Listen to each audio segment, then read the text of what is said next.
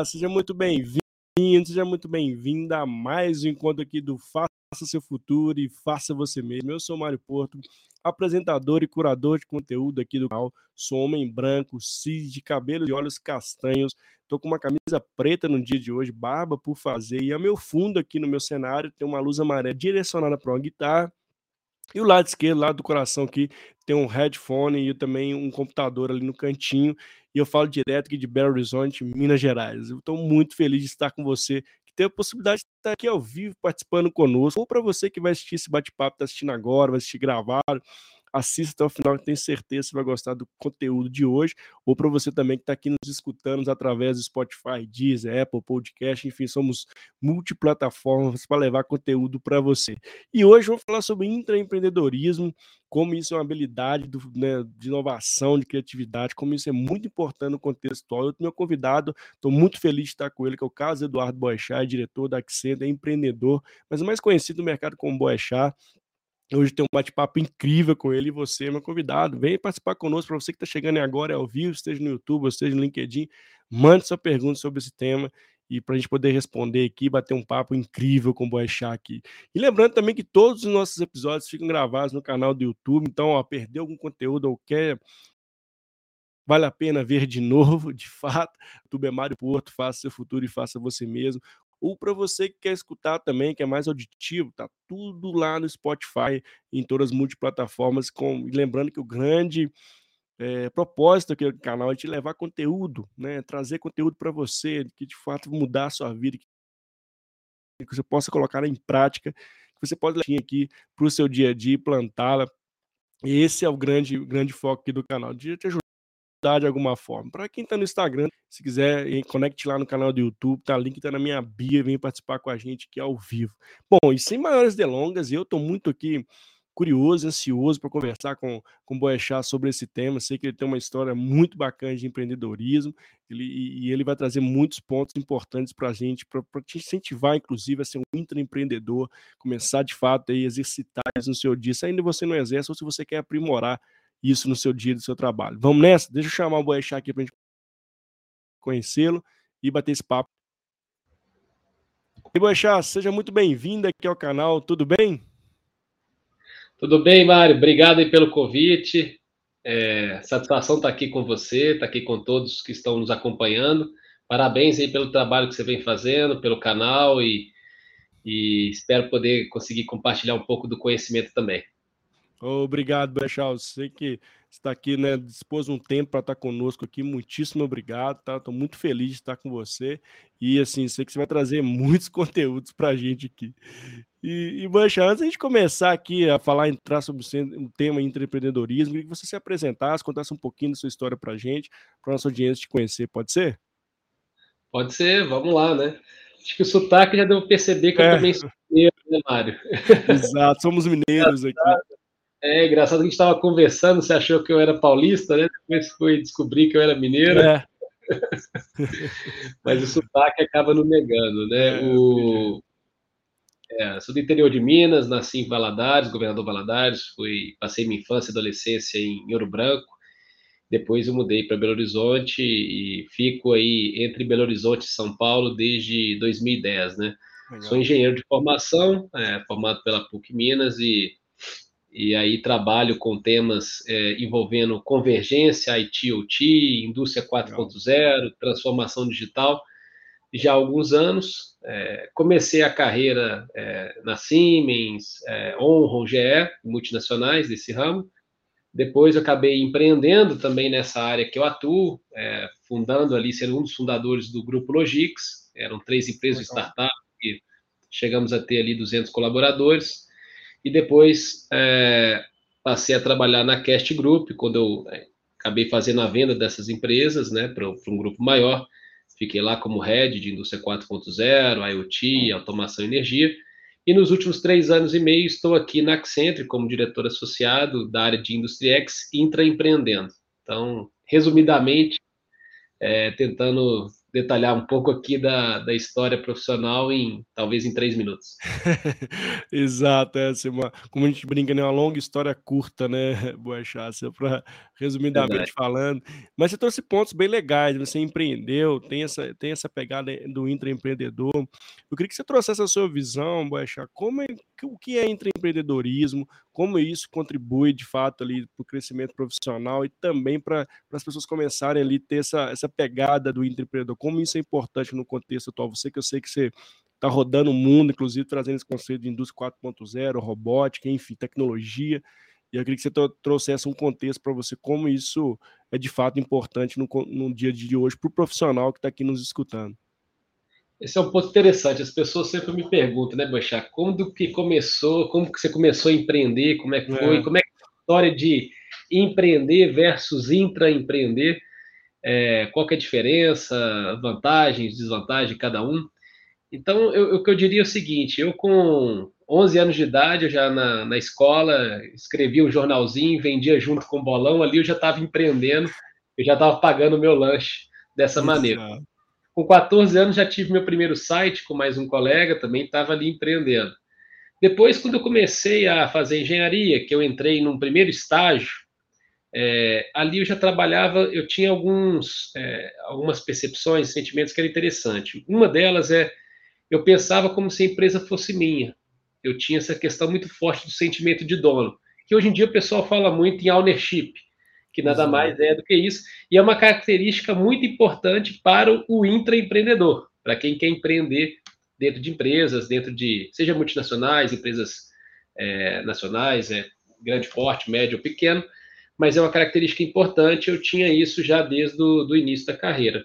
Depois, quando eu já estava ali algum tempo é, trabalhando em multinacionais, eu resolvi empreender é, por conta própria, mas antes disso, Teve uma última passagem, teve uma passagem ali pela Onron, que eu brinco que eu estava empreendendo com o dinheiro dos japoneses, né? Porque na verdade. com o dinheiro dos outros, né? Porque era para montar uma, uma filial no Brasil para atender cinco estados e tive que montar escritório, montar equipe.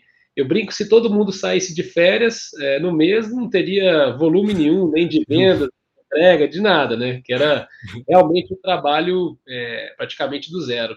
Então ali eu estava intraempreendendo, né? É, até que chegou o ponto que eu resolvi novamente empreender nessa área que eu atuo por conta própria e aí juntei com outros colegas e fomos empreender. E agora, depois que eu vendi as empresas lá, junto com os meus colegas, eu falei, e agora, o que eu vou fazer da vida? Né? Vou, empreender em outra, é, vou empreender em outra área, é, que de repente não é tanto do meu domínio, ou eu vou intraempreender, o que, que eu vou fazer? Então, eu recebi dois convites, um deles da Accenture, e eu resolvi intraempreender. Na Accenture, entrei nessa área de Industrex para abrir novos mercados, novas áreas. Então, nesses três anos e meio aqui, já a área que eu estava lá, de quatro pessoas, já somos centenas de pessoas, de um Muito cliente, legal. já tem centenas de clientes. Compramos uma empresa também aqui.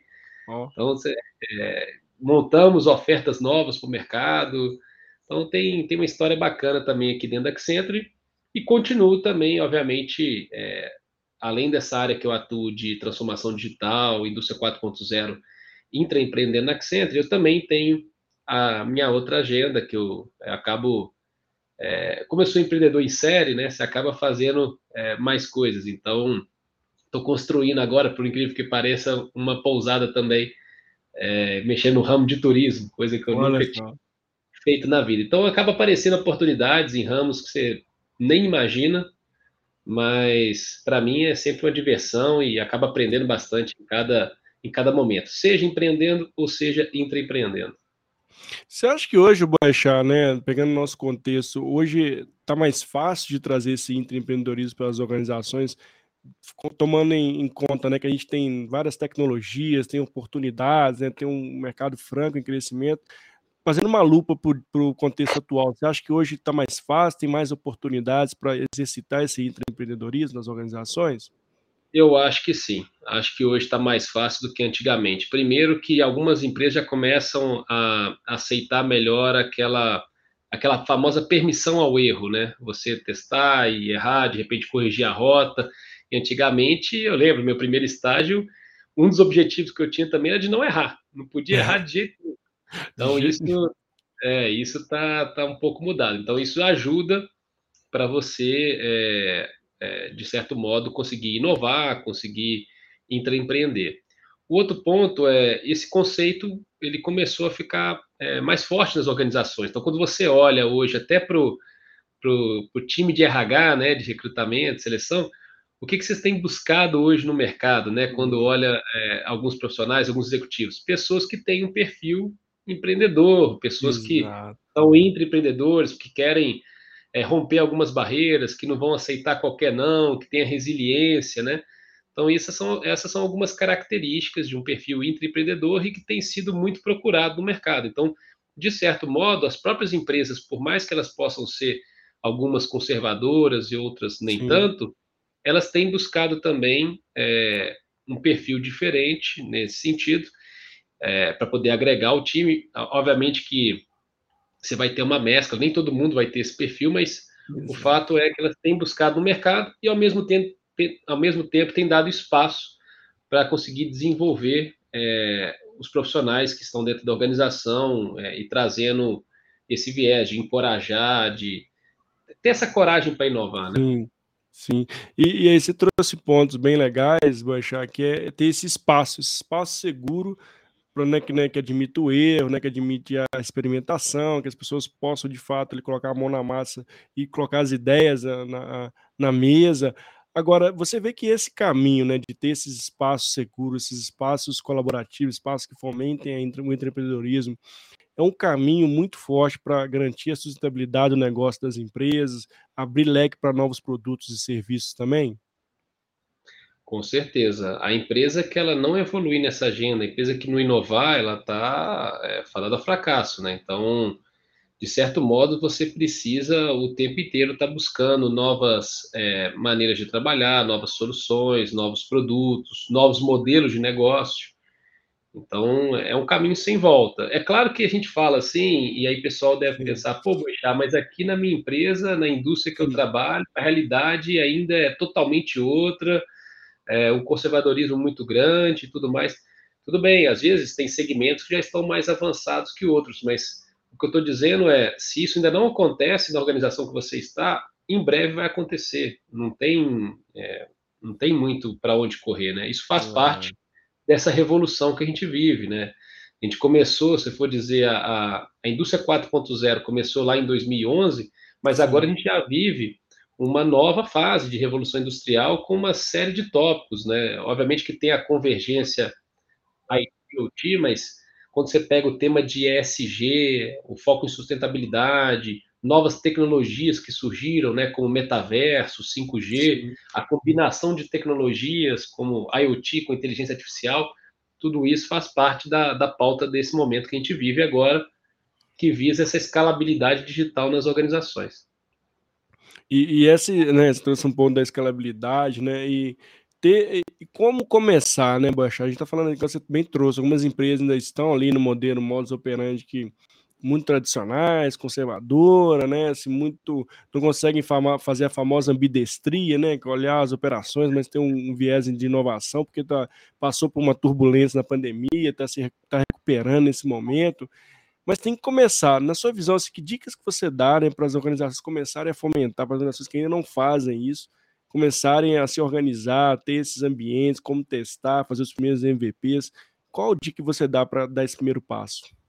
Interessante você comentar isso. Estava até mais cedo numa, numa empresa, numa indústria, estava comentando do nível de maturidade que as empresas se encontram digitalmente, né?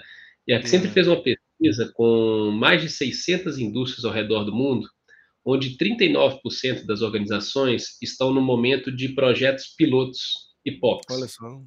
Justamente não estão conseguindo ter essa, essa escalabilidade, fica aquele voo de galinha, né? Uma iniciativa demora muito tempo para ter outra, não consegue gerar resultado de fato para o negócio. E, e, assim, existe sim uma. Um, não existe um, um, atalho, mas existe uma trilha segura, né? Com, com base na experiência de trabalho que eu, que eu tenho aqui nos últimos anos.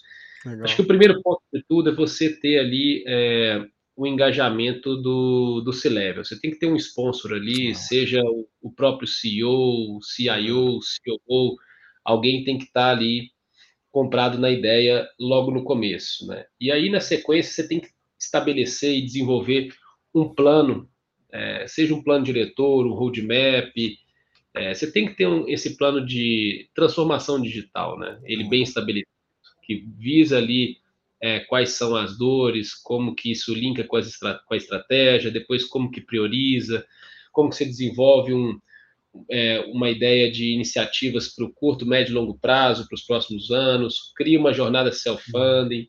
Então, tudo isso é, é, importante. E é claro, né, que quando a gente fala em, em transformação digital, é, muitas vezes a gente se apega à tecnologia, né, que a gente acaba sendo apaixonado por isso, mas hum. você tem que lembrar que tem vários pilares, né? Um pilar é tecnologia, outro pilar é de processo, você acaba revisitando muito parte de processo, mas você tem um pilar fundamental que é de pessoas. Então, como que a gente coloca as pessoas no centro dessa transformação? E aí, é o que eu comento sempre, né? É, você pode ter as melhores ferramentas, hardwares, softwares, plataformas do mundo, se você não tiver com um time engajado e capacitado, de nada vai adiantar. É. Então, é, são algumas. É, não, assim, eu vejo uma linha tênue nisso que você está falando, Baixa, assim, de fato as empresas não conseguiram se equilibrar nessa linha. Porque, assim, que é, você tem que transformar, né, tem que trazer resultados, mas é, são as pessoas, colocar as pessoas no centro mesmo, no mesmo momento, né, assim, de, de ter esse olhar para as pessoas, desenvolver essas pessoas, seja com letramento digital, seja é, trazendo conhecimento, dando esse espaço seguro para a prática, né, para poder exercitar, e aí, mas como é que faz com o resultado no fim do dia? Eu, eu queria até né, trazendo a sua percepção, assim, existe assim uma dificuldade nessa linha mesmo? O que, que eu consigo transformar com foco nas pessoas, com resultado, com inovação, com olhar para o futuro? Esse equilíbrio que está muito difícil ainda para as organizações? Ainda está difícil. E essa ambidestria que você comentou mais cedo, né, que é ter esse olhar no curto prazo e ao mesmo tempo de longo prazo, como que você pensa inovação é, radical, incremental, tudo isso ainda é, é confuso é, na cabeça da liderança e aí passa por um ponto que é o mindset da liderança, como Exato. que a gente consegue desenvolver e trabalhar para que de fato consiga consiga entender o que mundo que a gente está vivendo, que revolução é essa, como que a gente consegue ter uma liderança mais humanizada e ao mesmo tempo é, conseguir ter aquela, aquele senso de, de, de responsabilidade mesmo, uhum. de ser protagonista nessa transformação. Não dá para você ser coadjuvante e querer terceirizar isso. Você tem que puxar. Quem vai conseguir transformar as indústrias, as organizações, somos nós. Então, esse, é, é, ter isso daí é, bem claro em cima de cada pessoa, de cada líder, é fundamental. Então, para mim, claro, você fala assim, poxa, isso talvez fique mais claro para quem tem um perfil empreendedor, mas para mim, não, isso aí ter, deveria estar em qualquer pessoa que ocupa algum cargo de liderança numa organização. Eloy, você trouxe, assim, adorei esse ponto que você trouxe do protagonismo, né, de, de dar esse primeiro passo, essa mudança de mindset, de, de pensamento, de ter um mindset de crescimento, né? É, isso parte da liderança, não tem jeito, né, Bocha? Assim, por mais que a gente é, né, trazer isso para as pessoas que estão lá, mas quando chega na liderança, começa ali caça as bruxas quem está errando, né? Ah, começa a punir porque, né, aquele resultado não veio, teve, né, aquela inovação não veio, gastou dinheiro, enfim, tudo isso vem numa mudança de mentalidade. Agora, essa mudança de mentalidade, Bocha, na sua visão, faça uma transformação cultural, é preciso mexer na cultura, é preciso mexer ali, revisitar os valores, revisitar a missão, a visão, e isso de fato é uma tarefa que mexe na ferida, vamos dizer assim, você acaba mexendo em pontos que talvez a, aí tem que entender o, o apetite ali dos C-levels para trabalhar isso, né? Porque muitas das vezes a gente acha que a cultura é imexível, né? Ah, nunca se mexe em, cultura, isso é a nossa razão. Como é que você vê esse ponto? A cultura precisa, precisa ter um movimento muito forte cultural para poder isso acontecer? Com certeza. Não é um tema só que você fala assim, ah, eu vou pegar o, o tema de change management, vou colocar aqui em conjunto e de repente eu vou hum. fazer uma comunicação é, acabou. mais assertiva e pronto, acabou. Não, na verdade, toda transformação digital, ela também é uma transformação cultural. E aí, quando a gente observa, por exemplo, quando começou a pandemia, é, tivemos aquela questão de muito do trabalho remoto em algumas atividades e, e alguns líderes preocupados como queriam é, medir, né, como queriam cobrar colaboradores. Ia deixar de cobrar por hora trabalhada e ter que cobrar por entrega de trabalho. Então, isso daí gerou, é, para algumas organizações mais conservadoras, algumas atividades, gerou uma, uma situação meio, meio complicada. E aí, é, teve uma grande organização aqui no, no Brasil que me chamou, Bechá, vem cá dar uma palestra para mim sobre produtividade. E aí, na época, o presidente, junto com a VP de RH, me chamou, tinham mais de 100 diretores, VPs, de vários business lá dentro dessa grande organização, fui lá comentar. E assim, hum. era impressionante como que ali realmente a questão da cultura estava tava pegando pesado, né? Então, é, isso estava muito enraizado. Então, como é que você consegue é, transformar, como é que você consegue é, apresentar esse novo caminho para essa, essa organização, para essas pessoas que estão ali? Não é trivial, mas eu diria que é um caminho sem volta, e quanto mais tempo a organização demora para evoluir nesse aspecto digital, é, menos competitiva ela fica. Então é uma questão de sobrevivência, questão de competitividade da indústria. Não, é, é sim, sem dúvida. E, e você tocou um ponto, né, né Bocha, que assim, é esse nível de, de conhecimento da, da liderança. Eu ainda vejo né, algumas lideranças que, para ela, falar de futuro, falar de IoT, falar de, de robótica, né? Falar de indústria 4.0, tecnologia, isso parece ser muito distante, né? Parece que, ah, você está falando para mim daqui a 20 anos, 30 anos. Esse letramento, né? Esse aculturamento digital, não sei a palavra certa aqui, mas começar a plantar essa sementinha nos C-levels, quando se fala de modo geral, porque no fim do dia, né, assim, é tudo uma cadeia, né? Tem um conselho que te cobra ali resultado, que te, né, para o mercado, e aí você acaba entrando num loop infinito de rotina mesmo, né? Assim, aí, e trazer essa sementinha, muitas das vezes, da, da, inovação, muitas vezes vem de algum colaborador que traz uma ideia, ah, então isso que legal, né? Porque eu ainda vejo poucas lideranças, quando chega no nível, parar para ver futuro, ver tendência, ver foreign science, ver zeitgeist. Como é que você vê isso? Você acha que ainda falta um letramento mesmo, um aculturamento nesse ponto de, de conhecimento sobre, sobre digital para a liderança? Falta. Falta, sim, um, um, um nível maior de conhecimento e aí você tem uma pesquisa que a Accenture fez com mais de 200 executivos, né, se level na América Latina, que 64% deles têm uma grande preocupação em como adotar de uma forma eficiente as novas tecnologias. Isso passa muitas vezes por, por não conhecer, não saber o potencial que tem, como que você combina uma tecnologia pra, com a outra, e como que você parte, aí tem um equívoco também, uma armadilha que é muito comum no mercado, que é você, às vezes, partir da tecnologia em vez de partir do problema de negócio. Então, como que você consegue identificar qual é o seu problema de negócio, junto com a estratégia, a partir daí ver qual a combinação de tecnologia que vai, que vai endereçar. Então, é, sem dúvida alguma, a gente tem aí uma, uma questão de, de conseguir capacitar a nossa liderança, e aí eu, eu, gosto de dividir, porque assim, uma coisa é a alta liderança da organização, então Sim. cada vez mais eu tenho visto é, esse tema de inovação, é, o tema é, de transformação digital, isso mais nas agendas é, estratégicas da, da organização, então isso já, já é uma evolução comparado ao passado.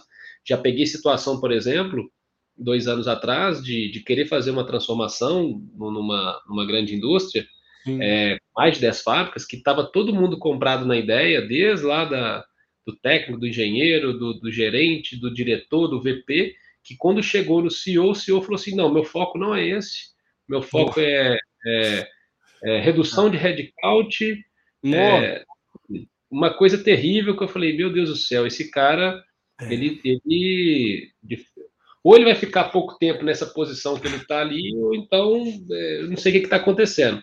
Então foi triste isso na época lá, o, a, como que a visão estava bastante limitada. Então eu tenho visto a alta liderança já com uma visão mais ampla com relação a isso, olhando não só para é, mudando essa questão de hard saves e soft saves, né, a, a, ampliando essa alavanca de é, essa visão de alavanca de benefício. Só que ainda quando você sai da alta liderança e vai para média gestão, né, uhum. né, o management, Sim. ainda tem é, muito problema aí, né? É, ainda tem muito, muito, muita gente que muitas vezes não está embarcada naquela ideia e, e, joga, às vezes joga a favor, outros jogam contra. Então tem sempre aquele conflito de, é, de interesse até que ponto que isso está na agenda da pessoa, não está na agenda da pessoa. Então, é, é, uma questão que a gente acaba tendo que administrar, né? É, toda vez que a gente vai trabalhar em uma grande transformação e acelerar esse tipo de agenda em alguma indústria. E você acha que, né, tendo esse movimento, né, ele, ele veta muito o intraempreendedorismo dos colaboradores, porque ao mesmo tempo, né, que tem muita gente ali talvez pensando em novas ideias, em fazer diferente, isso breca muita coisa, né, assim, não vou fazer isso não porque não é bem visto.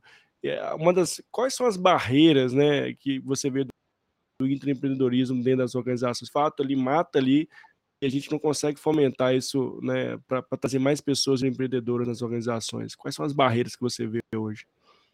É, você tem algumas barreiras, né? Você pega, por exemplo, outro dia eu estava vendo uma pesquisa também, eu não lembro se foi da Galp, tentando me recordar qual que foi, mas é, depois eu, eu, eu, eu, vejo, mas 80% dos líderes de, de R&D, de pesquisa e desenvolvimento, são obrigados a largar os projetos de longo prazo para focar iniciativas de curto prazo. Hum. Então, isso já, já, de alguma maneira, prejudica no aspecto de, de inovação e no aspecto de, é, de intraempreender. Então, essa, essa é uma questão. É, um outro ponto que eu vejo que, é, que também acaba brecando, né, é quando você não tem uma, uma visão sistêmica, uma visão ampla. Então você fica às vezes olhando para aquele seu mundo ali, para aquele pedaço, de repente você está olhando para aquela solução, como que você vai resolver e tudo mais. E aí você não está olhando aquele todo, como que isso vai conversar, como é que isso vai afetar a organização. De repente você está colocando um, um, sistema ali que você tem que jogar fora, que tem uma plataforma que vai entrar no lugar, e você gastou tempo, gastou dinheiro, é, não preservou o investimento. Então isso também é uma armadilha é, muito comum, né? Mas eu acho que, de certo modo, conseguir entender dentro de cada organização o papel que cada um tem, o interesse né, é, que cada um possui, conseguir fazer com que todos possam remar na mesma direção, né, é, e estejam engajados nessa transformação, que estejam, de algum modo, é importante ter algum KPI que a pessoa seja medido. Legal conseguir ser, é, ser, mais inovador, conseguir transformar. Se a empresa conseguir continuar medindo as pessoas como mediam antes, né? É, você tiver aquelas mes aqueles mesmos objetivos, as mesmas é. metas, e que não tenha nada é, atrelado à inovação, a propor novas ideias, a empreender, fica muito difícil. Então você tem que mudar, e isso passa por uma transformação cultural também. É, e sem dúvida, né? Assim, até para a gente, a gente, o que a gente, né? Os sinais, né? Ali a, a forma como a gente traz os símbolos e sistemas mostra como é cultura, né? Então, assim, se a sua avaliação de desempenho não tem nenhum pilar de inovação ali, tem algo muito estranho, né? Então, você trouxe uma dica bem legal. Começa lá de como você está avaliando suas pessoas, né? Como, quais, quais são as competências e habilidades ali da, daquela organização, né? Que fazem parte da cultura tudo, propósito, enfim, que são essenciais para o negócio, se não tiver uma, uma competência de inovação, já é algum sinal de que isso não, em algum momento não é valor, né? Que isso não faz sentido. Que aí breca o que a gente está falando aqui do intraempreendedor, né? Como é que a pessoa vai intraempreender se não tem o KPI, se não tem como tem espaço é, seguro para isso. É, você e... pega, por exemplo, uma coisa que é muito comum, né? Eu vejo lá ah, quais, qual que é a missão da empresa, quais são os pilares estratégicos. Aí está lá, qualidade, segurança, sustentabilidade, um monte de palavra bonita, que é interessante, é importante, mas quando você chega com alguma proposição e você fala assim, ah, não, então aqui eu tenho uma plataforma, tenho uma solução que ela vai melhorar a segurança dos colaboradores de 25% a 40%. Ah, vamos olhar, porque isso tem que estar dentro do payback aqui do ROI de um ano ou dois. Espera aí, isso é um pilar estratégico seu ou não é? A, a segurança, ela é negociável ou não é negociável? Como é que é? Qual que é o tipo de relevância que tem com relação a isso? Então, sem dúvida alguma, é, a gente tem que repensar, né? É, a, que, a que ponto que a gente está conseguindo, de fato, é, fazer esse link, né? Do que, que tem a, em termos de, de, de foco da organização e o que está sendo praticado, né?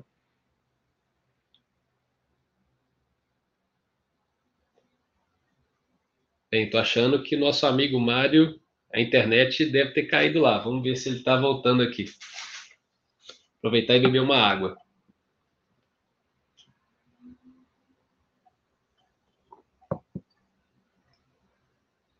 Voltei aqui. Voltou? Ah, voltei. Deu um pequeno pico de internet aqui. Ah, Já trouxe seus pontos em relação a isso. É, eu fui falando e depois falei, não, agora deixa eu tomar uma água aqui enquanto o Mário volta.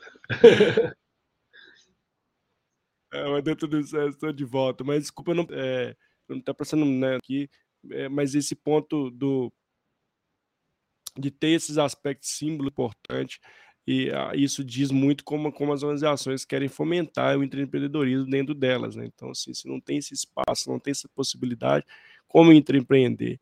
Agora, é, eu acho assim que já é empreendedor, empreendedor por natureza, né? tem algumas características que poderia falar assim, do empreendedor, assim, se tem umas características principais, né? ou como algumas habilidades as competências para quem está aqui escutando a gente, o que a gente possa se desenvolver para ter essa característica de empreendedor? Tem como moldar uma pessoa que ainda se acha que não é empreendedor ou somos todos, na sua visão, empreendedor, também precisa exercitar? Como é que você vê esse ponto? Acho que tem vários tipos de perfil e, e todos os tipos de perfil são importantes na organização. Nem todo mundo vai, é, vai ter um perfil empreendedor, empreendedor, isso faz parte do jogo. Você pega na minha própria família, eu tenho vários, vários casos desse tipo. Quando eu vejo minha própria esposa, meu pai, o perfil que eles têm é diferente do meu, por exemplo. É, e não existe pior nem melhor. É, ambos são, são perfis complementares e que são importantes para a organização. É, agora, é possível sim a pessoa ir desenvolvendo ao longo da vida, caso ela tenha interesse. Então, existem vários, é, vários cursos, várias, é, várias formas de buscar esse tipo de, de conhecimento e de skill. É, o que eu acho importante, se eu tivesse que citar alguns, até fiz um post outro dia no LinkedIn sobre isso, não lembro se foi ontem, que dia que foi que eu, que eu publiquei, mas eu diria que assim, aquilo que eu comentei lá no início da nossa conversa, de, do famoso ownership, é, eu tenho o sentimento de dono, pensar como se a empresa fosse sua. Isso eu sempre tive, sempre deu muito certo, sempre me acompanhou e acho, acho que é uma característica super importante para o empreendedorismo. Então, é, esse é um ponto. O outro ponto que eu, que eu vejo é, é a resiliência, porque a gente às vezes acorda com um monte de não e sai correndo atrás do sim, né? É, como que a gente não aceita qualquer não fácil, vai, corre atrás, ah, você teve um, é, recusou aqui, mas você vai lá, não desiste, persiste. Então, essa resiliência eu também coloco como uma outra característica importante. Outra característica que eu poderia citar também é, é o fato de ter a coragem para inovar, né?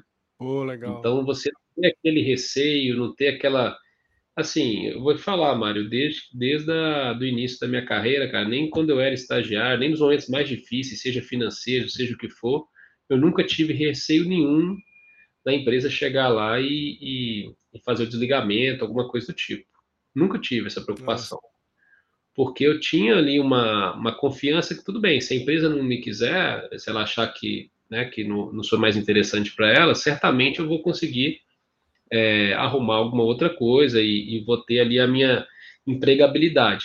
Eu sei que é complicado falar isso, que a gente tem milhões de brasileiros desempregados e tem é, uma situação é, bem complicada em, em, alguns, em alguns casos, mas o que eu estou querendo chamar a atenção aqui é mais pelo fato do seguinte: é, a gente não pode ter esse medo, sabe? Não pode ter esse receio. Tem que ter coragem. É, não dá para ficar assim numa situação de ah, eu talvez eu vou fazer isso, o que, que pode acontecer comigo. Poxa, se, se você tiver esse tipo de mindset, é, fica complicado. Como que você vai conseguir, de fato, é, ter alguma progressão? Como você vai conseguir transformar, seja a organização que você trabalha, seja uma indústria, seja a sociedade? Então, é, aí cada um tem que entender o, o tipo de, de papel e de responsabilidade que quer ter, até perante a sociedade mesmo. É, e você trouxe um ponto bem legal que eu gosto muito também, que é entender, né, Boechat, de ter esse espaço para você de fato pensar, né, que você é um eterno aprendiz, né? E, e um ponto bem interessante que vamos viver mais, e IBGE, IBGE tá aí, não deixa a gente mentir. E ao longo dessa trajetória, o que, que a gente pode aprender de diferente, que possa criar um empreendimento, ou possa empreender, enfim, possa criar novas possibilidades e novas habilidades que a gente possa é, desenvolvê-las na prática, né? Eu sempre brinco assim, né? Família mais tradicional, meus avós, meus pais sempre foram de fato ali trabalhar durante muitos anos nas empresas ali e, e só foram realizar a aposentadoria, né? E tinha um, um pequeno espaço de tempo ali de vida, mas grande parte ali de virar consultor, a loja de, de cosméticos, o que for. Mas de fato foram minha família todas foram empreender pós ali a, a, sair de uma organização, né? Mas eh, hoje eu vejo que eu queria trazer, trazer essa opinião também, se assim, a gente um espaço multidisciplinar, ou seja, eu posso trabalhar durante o dia com uma coisa, posso virar podcast à noite, eu posso criador de conteúdo, posso ser design gráfico à noite também, posso ser copyright, enfim, apareceu novos, novas funções que me dão um leque de possibilidades que eu preciso, que eu posso ver e não necessariamente ficar preso, por exemplo, só um CL empreender fora da, da organização ou intraempreender, trazer um copyright dentro da empresa também, começar a fazer projetos intraempreendedorismo. Você vê que tem esse espaço mais amplo hoje, na sua visão também? Sim, sim, com certeza. Você trouxe um ponto importante que eu acabei não comentando ali, que é essa questão de, da busca do aprendizado contínuo, né, o lifelong learning. Então, se você for parar para analisar, né, é, todo dia eu estou aprendendo alguma coisa. Hoje eu estava numa fábrica, é, mais cedo eu estava conhecendo, fiz questão de visitar, conhecendo melhor o processo, a, as dores, onde que tinha gargalo ali, é, estava aprendendo. É, se você for ver, tudo bem, eu comentei que eu fiz engenharia, depois eu acabei fazendo MBA, estou fazendo mestrado, estou terminando mestrado aqui agora, então tudo bem, estou fazendo curso de, de, longa duração, faço curso de curta duração, é, ao mesmo tempo que eu é, dou mentoria, também recebo mentoria, então também tem, tem aprendizado tanto com mentorados quanto com mentor, e assim como estou ali aprendendo no dia a dia. Então, essa busca constante pelo, pelo aprendizado é fundamental. E aí tem duas questões também que, é, uhum. é, que obviamente também são importantes, que é, é a questão de você é, ter saúde e ter energia, né? Porque uma coisa que o pessoal ah. pô, Boixá, parece que seu dia tem mais de 24 horas. Como é que você consegue fazer, cara? Uhum. Você está em qualquer lugar uhum. aqui na empresa, mexendo com um monte de indústria, transformando aqui a, a, as indústrias e tudo mais, tem a agenda de, é, obviamente, de gestão de pessoas, de, de, liderança ali no dia a dia, as pessoas que são é, meus mentorados e tudo mais, mas é, aí você tem uma questão importante que é a gestão do tempo, né? Então você fala, poxa, eu tenho ali, eu, hoje é, eu, eu, sou intraempreendedor, eu sou executivo dentro da Accenture, diretor associado aqui da organização, ao mesmo tempo eu estou lá é, terminando esse mestrado, é, tem as palestras, tem as lives, tem conteúdo que eu publico é, diariamente, tem os artigos, esse, esse ano já foram mais de 10 artigos publicados, tem a pousada que está sendo construída, tem investimento que a gente acaba sendo investidor também. Uhum. Né? Então, você tem uma série de tópicos ali, mas acho que o que ajuda muito é o fato de ter essa energia e conseguir ter essa gestão do tempo. São dois pontos aqui é, que ajudam bastante. E o terceiro, que eu acho talvez o principal, é você conseguir fazer o link daquilo que você se dedica no dia a dia, no seu trabalho, suas coisas, com o seu propósito de vida. Então, Legal. quando você consegue ter esse link, tudo fica mais fácil, parece que o dia é mais leve, parece que você consegue fazer mais coisas no dia. Então, eu tenho um propósito claro que é de conseguir impactar positivamente a vida das pessoas e, ao mesmo tempo, transformar as indústrias. Então, como que eu consigo fazer isso no meu dia a dia no trabalho? Como é que eu consigo desenvolver o time, desenvolver as pessoas, os clientes, os colaboradores, os parceiros, os mentorados? Como é que eu consigo transformar as indústrias, ajudar nessa escalabilidade digital? Então, acaba que isso está ligado com o meu propósito. Então, fica uma coisa realmente mais leve. É, é, isso é bem legal, né, né, Boechat, assim, de ter esse propósito muito claro, né? E o intraempreendedor, o intraempreendedor ele tem muito isso, né? Assim, ele consegue, ele, ele tem uma, já tem uma raiz, né? Que ele começa a trazer inovação, criatividade para o seu dia a dia, que mostra o que ele, o que de fato ele acredita. E, e a gente sempre tem essa, essa busca, né? Ah, qual é o nosso propósito, né? Assim, é, é, é legal gente trazer essa reflexão, porque esse propósito é dentro da gente mesmo, né? O que, que você gosta? Você falou um ponto bem legal, né? Quando você faz o que você gosta, né? Você está ali de fato é, ou experimentando algo novo que fez muito sentido para você, você nem vê o tempo, né?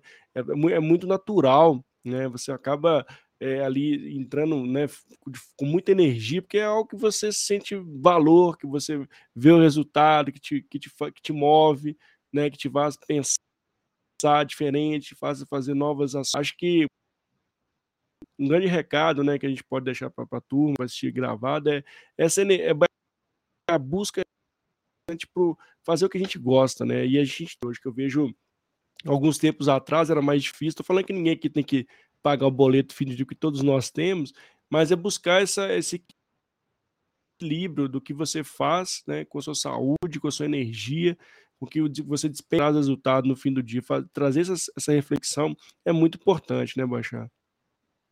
É, quantas pessoas já fizeram transição de carreira ao longo da Sim. vida? Às vezes você está tocando um negócio ali, mas você está imaginando um próximo passo, uma outra situação. Então, é, nunca é tarde para fazer alguma transição, nunca é tarde para empreender, nunca é tarde para ser intraempreendedor. Eu até brinco que o intraempreendedor, você tem uma vantagem que o risco é controlado, né? Porque no final das contas você é. tem a empresa que está por trás. Quando você empreende é, por conta própria, é, como foi meu caso lá no passado, que eu comentei, é, tinha 200 famílias que dependia e chegava ali, às vezes no primeiro dia útil do mês, tinha mês que eu estava tranquilo, tinha ano que estava tranquilo, assim como tinha mês que, que eu não sabia como é que eu iria é, resolver a questão da, da folha salarial. E, e, graças a Deus, nesse período todo que eu tive empreendendo, nunca trazei nem um dia de, de salário, de funcionário, nem nada. Já trazei outras coisas, né? Se for parar para uhum. pensar, mas mas em termos de com, com os funcionários, nunca. Então, é, uma das vantagens de intraempreender é esse risco controlado. Então, quando você vai olhar para cada um dos pontos, né, é, empreender versus intraempreender, você vai ter as vantagens e desvantagens de cada um. Mas eu até brinco, né? Eu estava tava falando sobre isso, né? Ah, poxa, o brasileiro, ele, pelo menos um dia na vida, ele deveria ter um CNPJ. Ah, é. Como assim, poxa? Cara, pelo menos para vivenciar essa experiência, para é. saber como que é empreender, seja empreender em algo menor, em algo que seja paralelo, igual você comentou, ah, aqui de noite vou fazer tal coisa, é, vou vender isso, aquilo, independente do que for, mas pelo menos alguma vez na vida para é, sentir como que é essa experiência e ver se gostou, se não gostou, as vantagens, desvantagens, eu acho que é interessante. É, é, e agora, é, o que a gente vê crescendo muito, é, assustadoramente, é a questão do intraempreendedorismo nas organizações. Então, cada vez mais as empresas contratando pessoas que já empreenderam também, pessoas independente de ter tido caso de sucesso ou insucesso. Esse é outro paradigma para quebrar aqui no Brasil. Você pega muitas vezes e fala assim: ah, pô, eu vou contratar só quem teve empreendimento de sucesso. Se você olha para os Estados Unidos, o cara, a pessoa que empreendeu e de repente quebrou, ela é super valorizada no aspecto é, do aprendizado. Experiência com ela. Né? É. Às vezes você vai empreender, pode ser que você, a primeira vez não dê certo, a segunda não dê, a terceira você quebrou. Às vezes vai dar certo lá na quarta, quinta, sexta vez que você vai acertar uma veia. Isso faz parte. É, e aqui no Brasil isso ainda é pouco reconhecido. É. Eu vejo ainda, e toda vez que eu encontro uma pessoa e eu faço questão de, quando eu monto o time, é, trazer pessoas que têm perfis distintos, eu sempre busco trazer um tipo de perfil que são pessoas que já empreenderam, mas que porventura não deram, não tiveram tanto sucesso no empreendimento. É, porque ela também vai ver quais foram os erros que tiveram, né?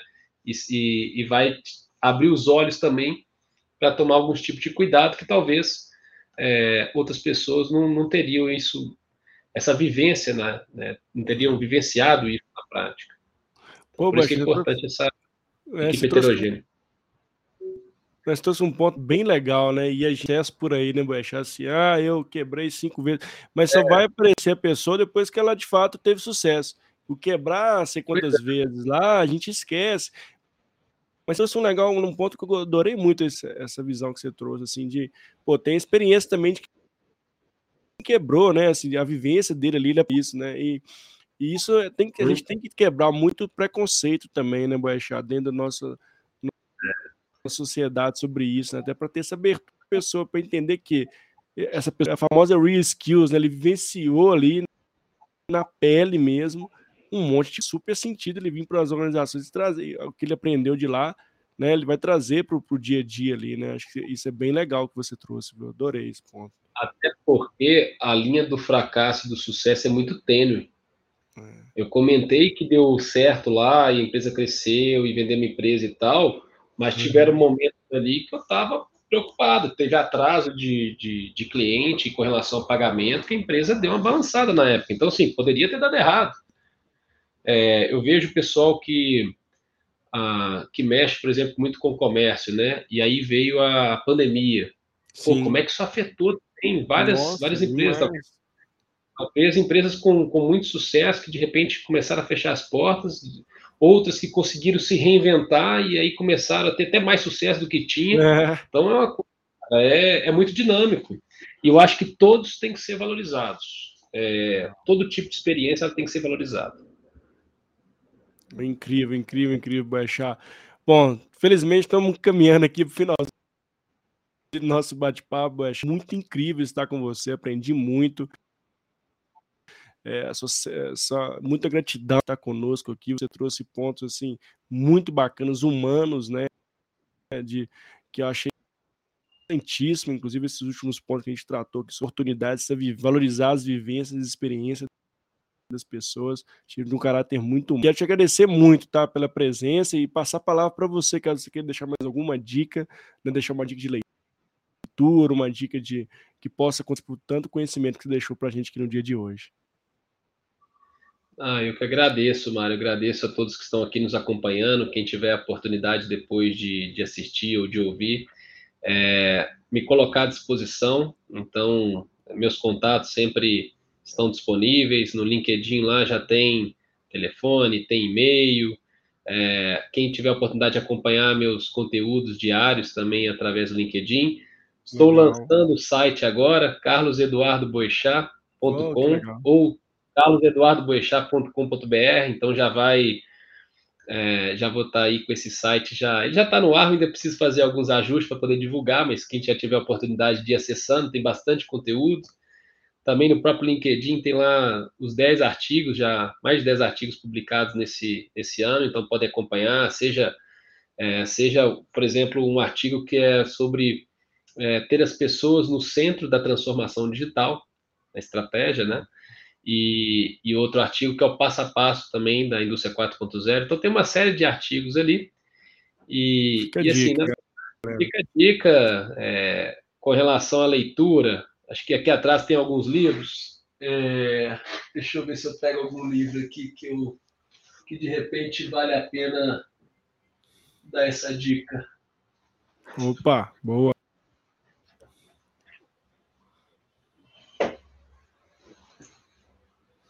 Ó. Esse. Eu não sei por que, que eu peguei esse aqui, mas. Vai esse aí, né? Tenho muito essa questão de, às vezes, o, é, o feeling mesmo. E, é, esse livro se chama Metanoia. Olha só.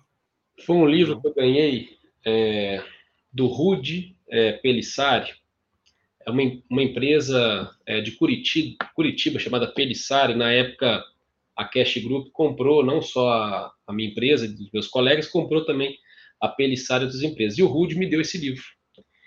E esse Olha livro, só. ele é interessante para quem é, é empreendedor, é interessante também para quem quer intraempreender, que ele, ele, é, ele começa a contar um pouco da, das passagens da, daquele personagem, conversando com várias pessoas, e como se fosse pegando várias mentorias, para criar uma empresa única.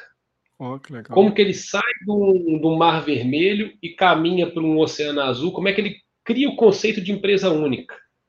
Legal. Então eu achei fantástico, porque muita gente fica ali no dia a dia, é, cenário de competição com outra, com outra indústria, com E você pode trazer isso até para o aspecto pessoal. Às vezes você está ali num cenário competitivo dentro de uma organização, de repente, é, com relação a, a, as próprias pessoas que estão ali, e você, como é que você traz esse sentimento de ser, não só ter uma empresa única, mas de ser uma pessoa única? Como Exato. é que você consegue ser uma pessoa que não é melhor nem pior que ninguém, só é diferente, só é uma pessoa única dentro da organização. Então, eu acho que isso Legal. também ajuda muito muito no aspecto de empreender e intraempreender.